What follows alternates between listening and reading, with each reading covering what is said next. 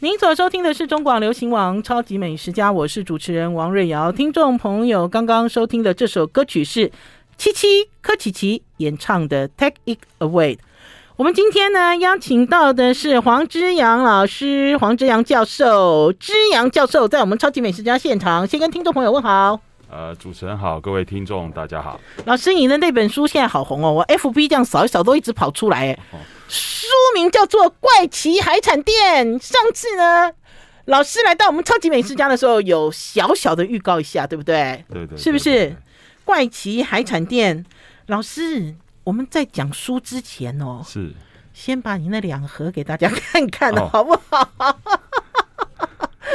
老师有带两盒神秘食物来，不知道是什么怪奇海产哦。没有，因为因为啊住啊住海边没有什么东西，所以就只能带一些小东西过来。住海边哦，味道味道散出来嘞。对，呃，一个是我们叫做浅庄啊的利罗，餐桌啊，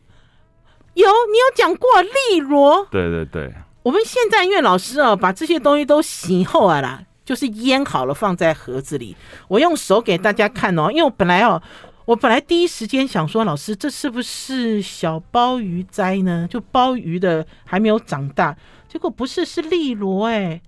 翻起来给大家看，它就像一个斗笠一不样。不，有没有？它有一个角度哦。听众朋友，如果你们有追上我们的直播，就会看到哦。哎，老师，丽罗都这么小吗？呃，它有稍微大一点的种类，但是一嗯哼般在沿岸采集，大概尤其是在北部，大概就是差不多大家一个指甲盖的大小而已。哦，一个指甲盖的大小，其实近看，其实近看丽罗它的纹路很漂亮哎。对，其实你看像像这个这一份里面，其实它就有大概四五种的利螺。啊，对，因为它其实从表面的花纹啊、边缘有没有缺刻，然后它上面的热纹其实都不太一样。天哪、老师，我只有注意这个丽罗肥跟不肥哎，你注意的角度都跟我不一没有样没有，哎。其实我们都先叫人家注意，然后当他们在注意的时候，我们就赶快吃。会吃掉啊！老师，你看这个的花纹就跟我刚才拿的那个不一样 对，啊而，且这个它比较低扁，然后比较稍微长椭圆一些。而且边缘有一个锯齿状，对不对？跟对对刚刚那个不一样。好了，我把两颗啊拿起来看。听众朋友，如果现在追不上影片的话，哈，这些哈老师所讲的不一样的丽罗，我们也会拍照。哈，大家可以直接上王瑞瑶的超级美食家的脸书粉丝专业就可以看得到。哎，老师，这两颗你都叫丽罗，我都觉得很奇怪。这两颗其实其实差异很大哎、呃，但是一般他们在嗯采你集看的时候，因为这个没有养殖，所以嗯它在采集的时候，其实它只要类似的物种的话，它大概就会就会把它用把它用收那集个起来铁片把它吐起来呢。嗯哼，对，因其为实嗯，这个完全要靠人人力去采集，所以其实它的产量不会很多。那大概就是沿岸的居民或者是渔村的，比如说妇女，她嗯闲暇的时候会去收集一些这些东西。其实可以看得出来，这个就是贴在岩石面的嘛，然后这个就是一个吸盘，对不对？对对紧紧的吸附在岩石上。可是老师，这个利罗现在在台湾哪里有生产？其实，在整个北部或者是花东还有离岛都会有，嗯那只是因为这个东西大概观光客看到也不会想去吃啦。那我不知道哎、我如果去了海边，我会很想要吃修鸠雷啊。可是大家知道，修鸠雷现在不是我们台湾自己生产的海产啊，对不对对？对对，它其实是一种呃，就是到了在地有一种风味嗯，的一种小食啦。对，那如果当当然你不太可能在菜市场里面卖到买到专门出来卖利罗的人，然后比如说像海瓜子一样，你买个几斤回去炒，不可哦，能。那个那个没有办法。对，可是这个如果是在海边遇到的话，我相信大家都有感兴趣，想要尝一尝、哎，对，而且我刚才其实有说哈，它其实长得很像小鲍鱼，因为在几个月前我有吃过，就是台语应该是叫鲍鱼栽嘛，嗯，就是植栽的栽。呃我们讲宅啊，宅宅呀啊就是苗的意思对。不对？就是对类似橡胶对。然后我有吃过鲍鱼，就是很小，它其实是鲍鱼的小鲍鱼对，然后也是洗，这要怎么讲？干辣干辣的味道吗？嗯对它这种大部分其实都是生腌啦，嗯就是因为它的第一个它体体型小，嗯第二个它的肉可能没有那么厚，嗯再加上你如果一经过高温的烹煮的话，嗯其实一都会揪起来。嗯，然后我把糖要加对了，对啊对，阿伯把桃红甲哪些安内一个顶就不好不好吃哦还了。有硬，嗯对，所以他就是要享受那个生腌下面那个入味，然后软滑的那个口感。老师，你这盒是自己做的 吗？ 哦，当然不是啊，我想说你做了，你你做了这个利罗腌洗洗利，哎、等一下，我们要讲台语，你再讲一次洗喜呃，这你说这个名对字它嘛的，台语这个叫做陈庄啊，千砖啊，嘿，啊，有人也把它叫做拼啊，因为它是薄薄一片这样子。片啊，哦片仔哎对哦对，对，片啊洗片啊，嗯对跟洗千砖啊，哎对对，不对？就是我们的生腌利罗。对，所以老师，这个是你在基隆买的吗？这个是在呃奥迪。奥迪对，其实整个台湾的北部，不管是北海或东北角，其实有很多的礁沿岸。嗯哼那只要礁沿岸的话，就会有这个这个出产啦。嗯哼只是说在北部可能大部分都是生腌，生但是你腌如果到花东的话，它有可能像做那个喜酪一样，把嗯它哦，我知腌道，盐腌起来之后，还让它稍微发酵一下。像原住民的腌制法，哎，啊不对，那甚至有些它会把它做成那个给，给哦就是给就是有有什么猪肋给啊嗯。嗯哼然后黑膏给，嗯然哼后他们也有拿利罗做，嗯哼，啊，我也知道，给好像也是，给应该好像也是客家人或原住民的一种生一种腌制法，对不对？诶、他们都有用类似的腌制方法，可能但是只是取材或者是风味会稍微有一些差异。哈哈，有我在那个挑食，高雄一家非常有名的餐食馆叫挑食，蔡益达就曾经用过给，直接运用在海鲜身上，就是他替其他的海鲜的食材增添风味。好，我们要先休息一下，进一段广告，再回到节目现场。 I like Ealing Sound. I like radio. 我是王瑞瑶，您所收听的是中广流行网《超级美食家》。今天要跟大家推荐一本好书，这本好书大家一定要去买哦，因为这本好书讲的是我们台湾台湾的奇奇怪怪的海鲜，对不对？黄老师，黄志阳老师，这本书的书名叫做《怪奇海产店》哦。嗯、我来念一下了哈，从渔船到渔港，从餐厅到厨房，海岛子民的海味新指南，黄之阳老师给大家回忆、回顾、记录一下。黄老师告诉大家，你现在在哪里教学？呃，我现在在国立台湾海洋大学，就是在基隆的呃以海洋为主的一个大学，教什么？教水产养殖。对，这就是黄老师的专业哦。而且呢，老师呢，有可能在上课的时候，或者是下课的时候，都跟我们的海鲜为伍，对不对？这就是你的研究专业。我们刚才在上一阶段呢，讲到了这个利罗 Penna，然后呢，呃，还有一个叫什么千称庄啊，千总啊！除了这个之外呢，老师今天也很妙，老师今天带了两盒东西来。这一盒呢，老实讲呢，呃，我不能够讲说是陌生啦，哈，因为我有吃过呛呛哈哦，呛哈呛对不对哈嗯？呛哈是外省人，就是嗯算是呃江南人。好的呛哈，可是老师，你这个是呛哈又不是呛哈，这这这盒是什么呢？呃，这个我们把它叫做北带啊，白带啊，它不是白带鱼啊，哦，不是北带啊，它指的是呃，因为这个螃蟹你可以看到，它它其实方蟹啊，就方形的方，嗯因为它的壳甲大概是比较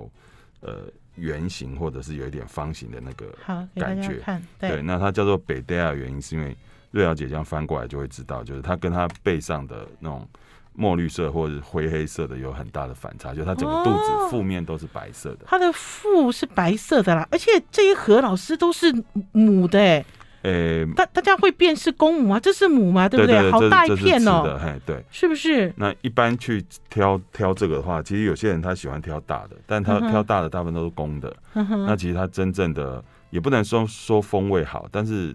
母蟹它就多了高黄膏黄，所以它会多一个味道。老师，它的这个壳上面有花纹呢、欸对，它有那个凸起的小颗粒。是我没有看过这样子的螃蟹，因为大家知道食用蟹里面哈很少吃到这么小只，对不对？而且大家在菜市场看到的食用蟹，可能就是你所认知的什么呃三点蟹啦，嗯好、连石鲟都很少看到了哈，三点蟹啦、花蟹啦，然后沙公啊、沙母啊、红鲟啊，嗯甚至是呃昂贵进口的帝王蟹之类的东西，像这样子的蟹是在哪里呢其？实大家在海边应该都看过，啊它就是在那个坝掌上面或者防波堤上面很快的爬来爬去的那种。那个怎么抓得到？他们 他们会用一个陷陷阱，对他用一个软网，然后里面放一些他喜欢吃的东西，那有可能是味道比较大的呃这个饵料，然后他就会聚集跑聚集，然后你只要把网子一提，因为那个网子有网目，所以它脚就没有办法施力，就会陷在里面。哎、老师，你这样讲好好笑，我从来都不觉得那是食物哎、你刚才讲说在海边哦，有没有？大家一定有嘛，在海边去爬岩石的时候，有一些东西你追不到了，比嗯如说海蟑螂。海海海蟑螂不能吃，但是你可以拿海蟑螂换，比如说有一些的鱼，像黑雕，它会他吃们海喜蟑欢螂吃。海蟑螂，对，所以有人他会用呃海蟑螂去钓黑雕，那甚至有些人哦他专程跑到马祖，呵呵但是他还会带那个呃就是收集的福寿螺去那边钓哦，去用黑福寿雕，螺对对对，钓这些，然后还有就是你刚才讲的这个螃蟹，就北大北北大对对啊，北大亚的对这个螃蟹，对所以它就是我到海边岩石上跑来跑去的那些小螃蟹，是不是？对对对，大部分是那个。那你可以选择把它拿来吃掉，那也有人他会去收集这个东西之后，然后把它拿去作为钓石雕的活饵。哦，所以海中的也喜欢吃。对，然后可是老师，你吃过这个吗？我我吃过这个啊，它是对啊什么风味啊？因为我刚才有讲说呛哈呛哈啦，啊对，它就是螃蟹版的 gam 啦，哼哼因为它的调味很接近。嗯哼那其实它瑞小姐可以看到，它其实体型不大，对，所以它其实就是我们台语里面讲那个假卡，不是假霸，嗯就让你尝个味道。所以它大部分都是开胃的前菜，哼嗯哼所以特别是像我们那本书叫做《怪奇怪海奇海产产店》，店，所以大家去海产店大概就是先先来个 gam 啦，或者是凉拌海菜。嗯那现在也有凉拌的河豚皮。对，然后大家可能在这个时候，可能啤酒就已经喝了一两手了，嗯哼。那再决定呃，比如说我们当天晚上要吃什么样的菜。哎，可是问题是，黄老师，呃，如果我今天去了这个海产店，我有看到这么奇怪的东西，就表示这家的海产店很到地吗？对，哎对不对？呃，我会认为说，第一个就是，呃，因为其实你现在发觉很多的海产店，你进去他就会招呼你，然后推荐你说，哎、我们炒个海瓜子，嗯，然后烫个白虾，对，然后炒面炒饭。嗯然，后再煮个，看你是要味噌汤或者是这个姜丝汤，好像一个公式，你去哪一家海产店，他都是这样推荐，对不所对？以变成你的每一次的品尝的经验，它就不会跟在地，不管是呃嗯，资源啊、环境啊、季节气候啊，嗯甚哼至当地的饮食的偏好或者口味嗯，产生一些连接。对，所以其实我我自己比较喜欢说，诶，找一找一个当地人会去的小店，嗯，然后去。呃，让老板推荐他有没有一些特殊的啊，不管他是私房的或者是当令，嗯哼，呃比较能够让我们觉得耳目一新，或者是平常不是那么容易见到的一些海可产。是老师，这样子的海产店多吗？还是越来越少？这种海产店其实还蛮多的耶，哦，真的还假对，但的？是我觉我都得。听得心生向往哎、我说到底在哪里呀、对，但是这些小店通常都被当地人保护的非常好。哦，就隐藏起来，隐藏美食啦，对对，对因不为对因为这样的，第一个他们想吃的时候才吃得到，才不会被跟观光客抢，对对，不不用对？排队。那另外一个就是，我们之所以写这本书的原因，也是希望大家不要再拘泥用价钱，或者是用名声，甚至用名气嗯来吃这些所谓水产品。我的确非常认同黄老师所讲的，因为我们台湾是一个海岛，其实有好多东西你不认识，可是关键是在于也不要一窝蜂。比如说到了在地，在地有什么东西，大家要稍微品尝、稍微认识，甚至于是它独特的烹调手法。可是关键是在哪里呀、黄老师今天带来了两个我从来没有看过，哈，甚至呢，呃，哦，有啦，这个这个我有吃过，陈抓千爪啊，我有吃过，Penna 我有吃过，好，可是印象也没有那么深。然后呢，还有这个就是呢，在岩石上跑来跑去的小螃蟹。我要跟听众朋友讲的是哦，我们现在哈、在录音间里面我所闻到的味道，刚刚老师在一边讲话的时候，这个味道一直吹送上来。当然，里面有蒜味，有酱油味，最重要的是有很深的海味。对，好奇怪哦，这两个小东西耶，已经这样子腌制到这么透的，我可以感觉到有海的咸，你知道，甚至是这两个海鲜本体自己的味道一直传送上来。好，我们要先休息一下，进一段广告，再回到节目现场。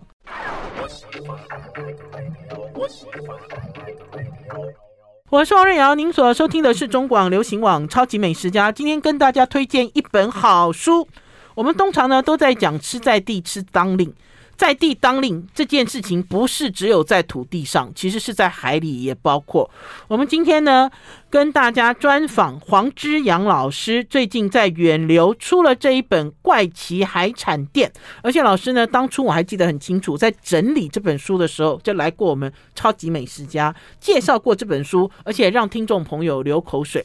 我们刚才有讲到说哈，老师说一定要去找一些就是当地人的一些小店之类的哈，大家就可以吃你所不认识的海鲜，然后甚至可以认识台湾。然后老师刚刚呢也给大家举例，就是你进到海产店怎么点东西。可是老师讲到一个东西，我很好奇了，就海瓜子。听众朋友应该都知道那个那个小酒雷不是台湾的了吧？大家应该都知道吗？还是大家都不知道？小酒雷跟海瓜子应该都不是台湾的了吧？对，因为因为第一个就是我们台湾周边可能早期有，所以像我们早期现在大概四五十岁往上的人，嗯他小时候大概呃可能会用买的，可能会用去抓的，然后自己回来料理一下。嗯，因为当时的资源其实还算多，然后利用的不是也不是那么的频繁。嗯但是到现在，你到每个观光渔港、鱼市场里面，其实都有卖，它还分成大辣、中辣、小辣，各式各样。对，那其实那样子的像小猪蕾，它的原料其实都已经是从国外进口。那海瓜子其实也是，我小的时候吃的会不会是台湾的？还是我小的时候吃就是外因国为的？小时候，呃、瑞瑶姐算年轻，所以哦我五十五年次，我赶快跟大家讲，我已经超过五十 岁了，所以我有可能小的时候吃的是台湾的，对不对？对小时候吃的是台湾的、啊，但是像嗯我小时候，大人都说那个东西已经都进口了吗？没有，大人都说那个东西有寄生虫，哎然后叫我们小孩子不要吃。对，然后就我们睡觉起来，他们睡都到自己吃。对，睡到半夜起来尿尿，就发现他们在那边做做做的。黄老师，你喜不喜欢小酒嘞？呃，其实我真正吃到小菊蕾，大概是三十几岁的时候。啊，真的吗？为什么你真的被骗说有寄生虫不敢吃对啊，啊？因为我记得小小时候大概会出现在校园门口，尤其是在校庆的时候、运动会的时候，嗯哼，就有小贩骑个脚踏车。嗯然后堆的跟山一样嘛，我记得红辣椒摆在上对面。啊对对，然后嗯你要买的时候，它不是用塑料袋，它是用一个报纸卷起来，呵呵，像个甜筒对一样，嗯对然后就就交给你，大概一份五块钱或十块钱吧。呵呵，对啊，但我们就只能看着流口水，因为大人就会跟你说啊，那个呃有有寄寄生生虫虫，啦。然后嗯不卫生。对，对，那后来才发觉那个是因为好吃，所以他们都不让我们小朋友 吃。我自己对于这个修啾雷都有一个记忆的连结，就是我爸爸只要带我们去海边，就会买修啾雷。那所以在吃到修啾雷的记忆，不是在夜市，也不是在什么节庆，哈、都是在要去海边玩，嗯，好，然后一边走一边吃一边丢嗯的那样子的印象。而且修啾雷有一个算是一个壳吧，一个一个上面有一个圆圆的哦，那那片个叫燕，眼呃，就是讨厌的厌，下面一个甲壳的甲。哦，眼真的很讨厌，它会粘在上颚、哎。对啊，那那这个其实还好嘞，嗯比较麻烦的是我后来在吃，你会发觉有时候他没有把那个呃螺后面螺的的尾巴其实那个是剪掉嗯它的壳顶啊，如果没有把它剪掉的话，你是没有办法吸出那个肉。对啊，就一直吸，一直就吸只啊，能在很那边气呀、训训练肺活量， 然后甚至有时候会吃到寄居蟹，哦，对寄居蟹哦，呃对对对哦，这个很厉害，这是买一送一的概念了对。所以等于是我们其实呃，对于台湾在地的海鲜，有一些东西它都已经改变了，像海瓜子也是。为什么会知道海瓜子也是全部都靠进口的？因为台湾人就喜欢炒海瓜子啊，台湾哪里有那么多地方生产海瓜子呢？呃，因为这一类的双莓贝类，它大概是在浅滩呐、或者是滩、我们讲的滩涂。嗯但第一个采集很费人工，很花时间。嗯，那再加上如果大家都吃的话，其实数量是没有那么多，是，所以商人会选择比较方便的方式，就是进口。嗯哼，那其实消费者他也会因为吃起来很方便，嗯哼，或者是好像大家都这么吃，嗯哼其实这个有时候就让我们想到说。也不是餐厅不愿意去收集这些比较特殊的食材，或者是嗯哼呃有特殊的料理，而是消费者大概就就点这几个味道，对所以啊以至于说，其实我们对于就像瑞瑶姐讲，台湾是一个四面环海的国家，但是其嗯实哼我们对于自己的海嗯产不其认实识倒没有那么熟悉。对，不认识。而且我觉得，即使是认识，认识之后也要认识更多，要把它广泛化。不要说大家都想要吃什么，就一窝蜂去吃什么，就全部都被你吃光光了。然后呢，在这个书里面呢，我看到了一个东西，这个东西呢，其实跟时事有一点关系耶。在前一阵子呢，呃，歌手杨丞琳呢的这个海鲜说掀起了很多讨论，在这个讨论里面呢，就有人在讨论叫做那个鱼，嗯那个鱼是不是在这啊对本书里面有那个鱼？呃，有有那个，可是我要跟老师报告的是，我那个鱼在台湾吃过，那个鱼我也在杭州吃过、哎，其其实整个沿海地区，嗯其实不管是中国或是台湾，嗯其实都有这个鱼，只是说，呃，比如说在中国，他们有人把它叫龙头鱼，有人把它叫做呃狗肚鱼，老师是那个鱼，不是这个鱼啦，它的名字叫那个 鱼，对啊，所以所以所以这个就是那个，这个就是那个，那个就是这个。可是对问题是，大家每次都讲这个那个的时候，到底是什么鱼？它应该有一个它自己真正的名字有了啊。它的中文名叫做小鳍连齿鱼，但嗯是哼其实不好记，然后对也不好写，对，所以当民众去问说啊这个是什么鱼啊，渔民就那个鱼啊嗯也不知道是随便还是就是、不知道怎么回答你啊呃，反了。正触鼻触鼻的就说啊这个这个就是那个啊，而且老实讲，我每次在吃那个鱼的时候，我从来没有看过鱼头，所以有一次我上网去查资料的时候，才发现那个鱼长得很像外星呃外星怪物，就是对你港这个就是这个书的书名啦对，就是怪奇怪奇，它的牙齿、它的须、它的头长得好怪哦。对它呃它长得还蛮面目狰狞的、嗯，嗯，然后因为它是肉食性的，主要是嗯以哼虾蟹为食，所以嗯你哼可以看它口裂，其实它。嘴巴的那个整个横裂其实非常的深的它，的牙齿也对，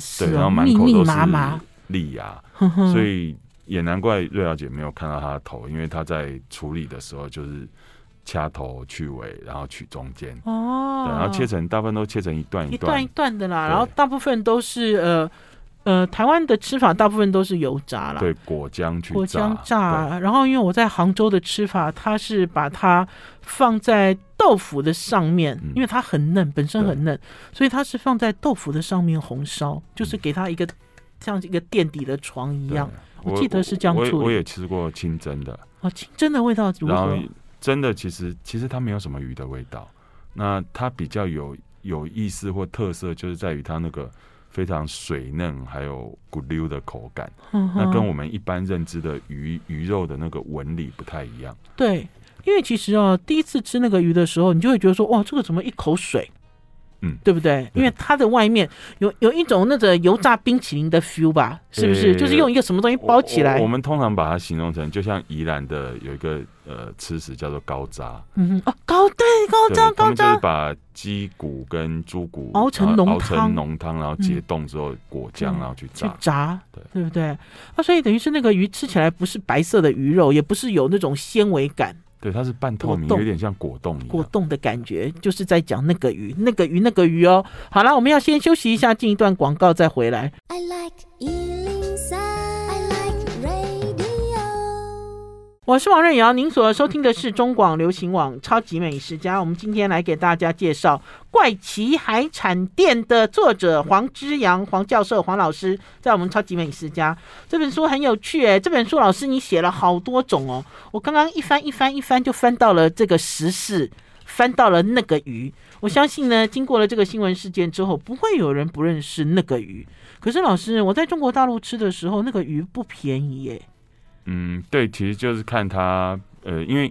因为它不是一个特定的鱼货，嗯就是我们一般把它叫做白 catch，就是混货。嗯，所以混货上来的，其实老实讲，它的鲜度都不是那么好，然然后它需要人工去整理，嗯哦哼，所以您吃到那个可能是就是特别挑出来，呃嗯，既新鲜又漂亮，而且嗯够大尾的。哼嗯哼那剩下的，其实我们一般对于这种混货或我们讲下杂鱼，其实大部分都是把它直接拿去当水产饲料，或者是其他的加工利用。嗯哦那这本书其实在收集资料的时候，也有一个小小的呃希望或者是梦想，就是嗯希望大家能够去珍惜这些我们渔业或养殖生产的副产物。嗯哼那这样啊子不止我们吃的有乐趣，嗯哼然后我们也可以呃去保保护或者是去嗯节约这些资源。其实呃，在捞捕鱼的方式有很多种嗯。呃，如果大家对于刚刚老师所讲的这个混货啊、捞鱼的方式、珍惜哈的这点哦，如果没有概念的话，我建议大家走一趟大溪渔港，哈，呃，不是叫你去吃海鲜，也不是叫你去买怪怪的樱花虾啦，啊，不是，是因为我自己对于大溪渔港有一个很震撼、有一个很强烈的一个印象在脑海里，就是我那年去采访的时候，发现渔船回来了。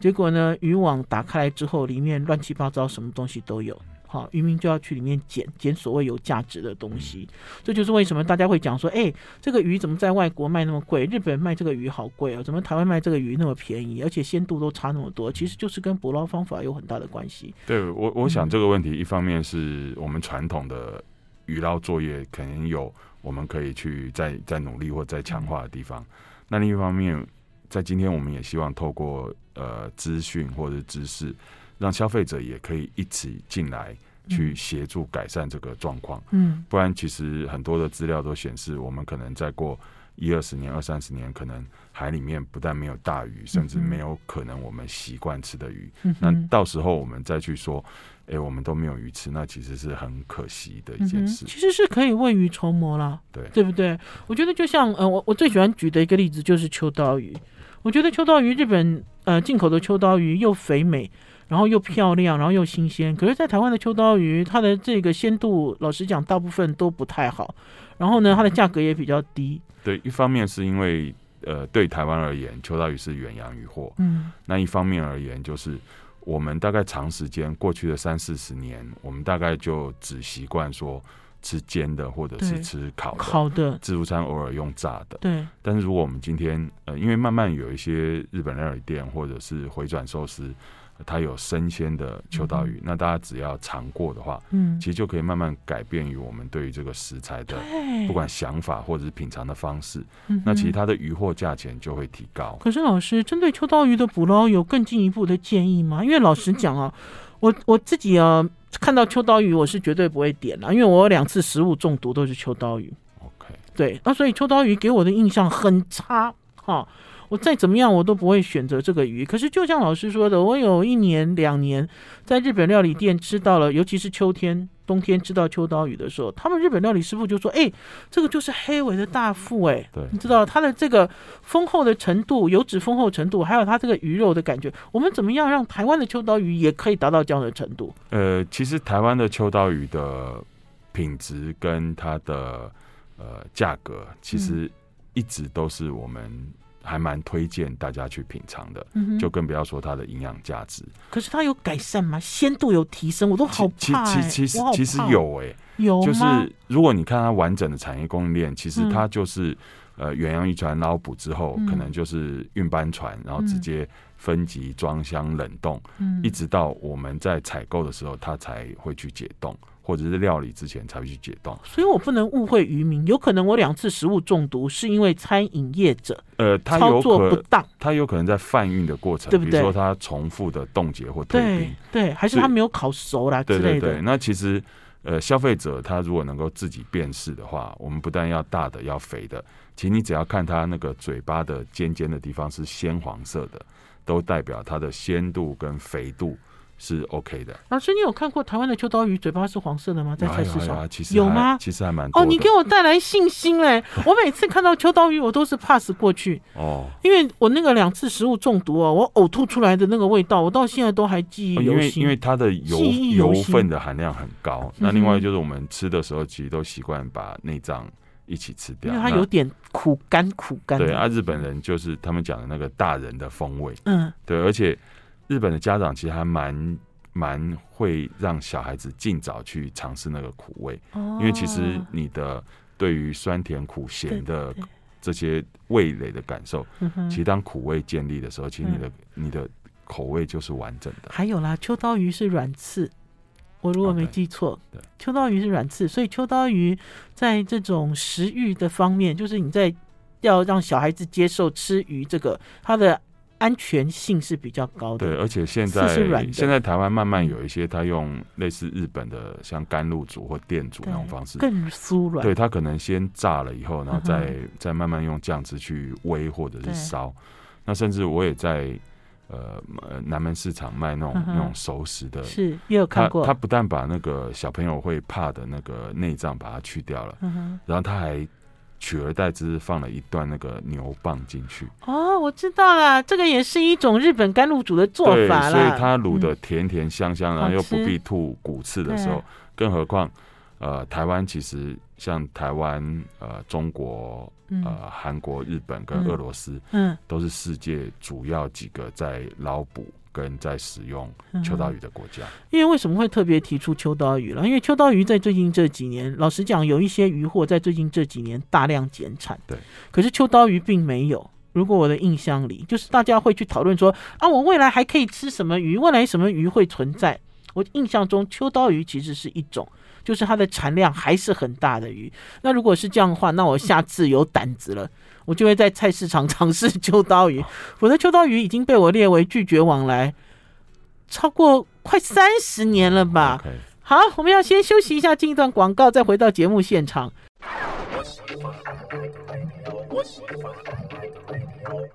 我是王瑞瑶，您所收听的是中广流行网《超级美食家》。今天节目现场跟大家推荐一本好书，这本好书叫做《怪奇海产店》，这里面有十一样前菜和下酒菜，二十二样主菜，十一样小吃，四样调味提鲜，生腌、凉拌、酥炸、快炒、清蒸、烘烤、干煎、红烧。哎，听众朋友，如果从现在开始听，刚刚都没有听的话，以为我们今天要介绍餐厅的老板或者是主厨，没有，我们今天介绍的是这本书的作者黄之阳黄教授，来跟大家聊台湾，我们台湾自己的海鲜，而且大部分你不认识，所以才叫怪奇。其实怪奇的是人，并不是海产，对不嗯对，啊老对师？对，其实其实我们没有要挑一些很珍贵、很稀有或者很稀罕的嗯海产。那其实大家会觉得说，哎、这个我没看过，那个我嗯没吃过。最主要原因是因为其实我们离产地太远了。但这样讲好像也很奇怪，因为其实你产只要地不是就在渔港边对啊，吗？对啊，这对么啊，所近，以所以只要我们愿意去渔港、去鱼市场，或是哪怕是传统市场，其实都好，你会看哦到食物的原貌。罩子要放亮一点啦、不要只看你认识的东西啦对，而我且这样讲最好是像像我常常跟人家开玩笑，我都在市场鬼混，嗯因为鬼混久了，你就会听到很多有关于不是不是人的啦， 是食物的八卦，比如说他怎么样挑，或是这个季节该吃什么，或者是。呃，当你去询问呃鱼贩或者是摊商说这个要怎么吃的时候，不止他会回答，你身旁边的太太、欧他都巴会桑抢着帮你回答。对对，而且他们提供他们自己的意见或是经验。嗯那其实你去逛一趟菜场回来，食材有了，料理的方式也有了。那你只要自己在愿意做做看的时候，其实我们的餐桌上面的风味就会有很不一样的变化。老师，你可以去公示开节目、欸，哎，你可以去公示开节目，带我们逛鱼市场。因为我现在就是要问老师，老师你都是逛什么鱼市场？因为老实讲哈，我自己逛过几个呃所谓的观光的渔港的这种市场，是我觉得大家卖的东西都差不多一样，就跟我们现在从北到南去逛夜市，摊位也都很接近哈。那所以要怎么样从中发掘去选择做指引跟入门呢？我要从哪个市场开始进去？我觉得其实从哪个市场，就从你呃住家或者是工作嗯哼嗯最近的一个市场开始，它不一定要鱼市场，因为鱼市场会被我们呃一般人会认为说哦我去鱼市场吃海鲜，嗯或者去买这些鲜鱼最、嗯最便宜、嗯哼最新鲜。其实也不尽然，因为它的休闲娱乐的成分比较高。嗯那如果你真的去专业的市场的、专业的鱼市场的时候，那个技术难度挑战太大，嗯嗯哼所以我们会建议就是从你最容易去接近的、距离最短的，嗯哼然后最能满足你生活需求的，可它可能是一个社区或传统的菜市场有就可吗？以了。有这些鱼吗？我都觉得好奇怪，有吗？其实它会有，嗯哼，但是它可能呃还没摆好就被识哦货的人是货挑的走人了，拿走了啦，对，或者是有一些餐厅他可能会就近跟他去订购一些东西，哼嗯哼，对，所以像我常常鼓励说，如果你想上菜场嗯去感受的话，嗯，哦可以早一点去，然然后可以分段去。哼然后嗯再重复绕个几圈，那那个收获其实都会很大其实也可以跟你所熟识的摊贩先交代一声，哦，对，可以这样，对不对？因为我可以在啊想，我因为我们家的那个市场其实鱼贩并不多，然后我每次经过，老实讲，我因为我这样经过，我是这样大略看，我就啊，就是这些鱼，是，好、就是大家，可是也不能够怪鱼贩啦，因为就是因为大家都认识这些鱼，它就会比较好卖啊，对对不对？对他今天如果真的拿出了这些你没有看过的小螃蟹，你没有看过的这些螺什么之类的，或许大家也会觉得说，哎呦，你在卖什么东西对？我没有办法，那另外一嗯个就是，我也鼓励各位到每一个地方去，嗯就吃当地的东西，嗯哼因为它一定会让你留下深刻的印象。嗯哼。OK，好，老师，那我现在问你，老师对你来讲，你经常做功课的地方就是在基隆。呃，对，因为工作跟生活的关系，好，那你要在基隆公布一家当地的不愿意透露秘密的当地人真爱的这种海产店吗？呃，基隆有几家嗯老店或者是小店啊，嗯，对，在哪里那我可以呃搜寻得到？比如说在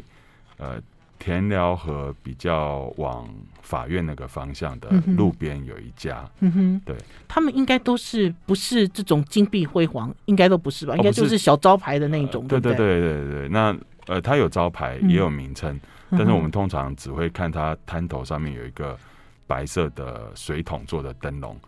对，那只要亮起来就表示有有营营业业。对， 有营业，那如果灯熄了，不是休息哦，是他东西卖的差不多了，所嗯以哼可能就可能就要下次请早了。哎，所以它其实是用渔获，对对不对？对来决定它的营业。对对。那老师，你去那边都是看季节点东西 吗？诶、我看当天的状况，哼哼，还有看当天跟比如说跟我的家人或者是嗯哼跟朋友一起去，嗯哼，那他们会有不同的口味，嗯哼那我也会依据当天的状况去推荐一些不同的东西。那所以你在这家小店吃过最特别的是什么东西？最特别的东西是什么？嗯，呃，最特别的东西是鱼杂，哎哎，等一下，老师，你在这个书里面哦，就有一个有一一个章有就有一个对有一篇文章就叫鱼杂。对。我那时候还在想说，老师这个鱼杂这个是什么啊？呃，啊鱼鱼杂其实就是鱼的内脏的统称，哼哼，对，但是它不会是所有鱼，因为有一些鱼嗯体型太小，它对拿不到鱼杂。对，那有些鱼它可能因为鲜度的问题，所以它的鱼杂也没办法吃。哼所哼，以我们在这边讲的鱼杂，它绝大部分是比如说，呃，我们吃生鱼片或者我们去处理生鱼片的时候，嗯哼，其实它因为它的鲜度都相当的好，嗯所以它的内脏包括了肝啊嗯、胃啊、肠啊，嗯哼这些其实你只要稍微料理一下的话，甚至包包括了，其实我们并不鼓励吃它的生殖腺，因为这嗯跟它繁衍后代是有关系的。对，但是如果适适度或适量的去品尝，其他往往会有一些不同的风味的表现。我相信这个店家敢拿出鱼杂，就表示这个鱼杂可以吃，而且鲜度够，它够专业，对不对？因为他自己有在切生鱼片，所以他嗯会哼有这样子的鱼杂。哦，对，那有时候还要跟老板抢，抢，因为他会跟你说那个是他等一下休息的哦还时要候。抢抢，从嘴巴下抢 鱼杂因为下那来个。是他等一下休息 之后，他要炒一炒，要撒撒，自己吃自己吃的。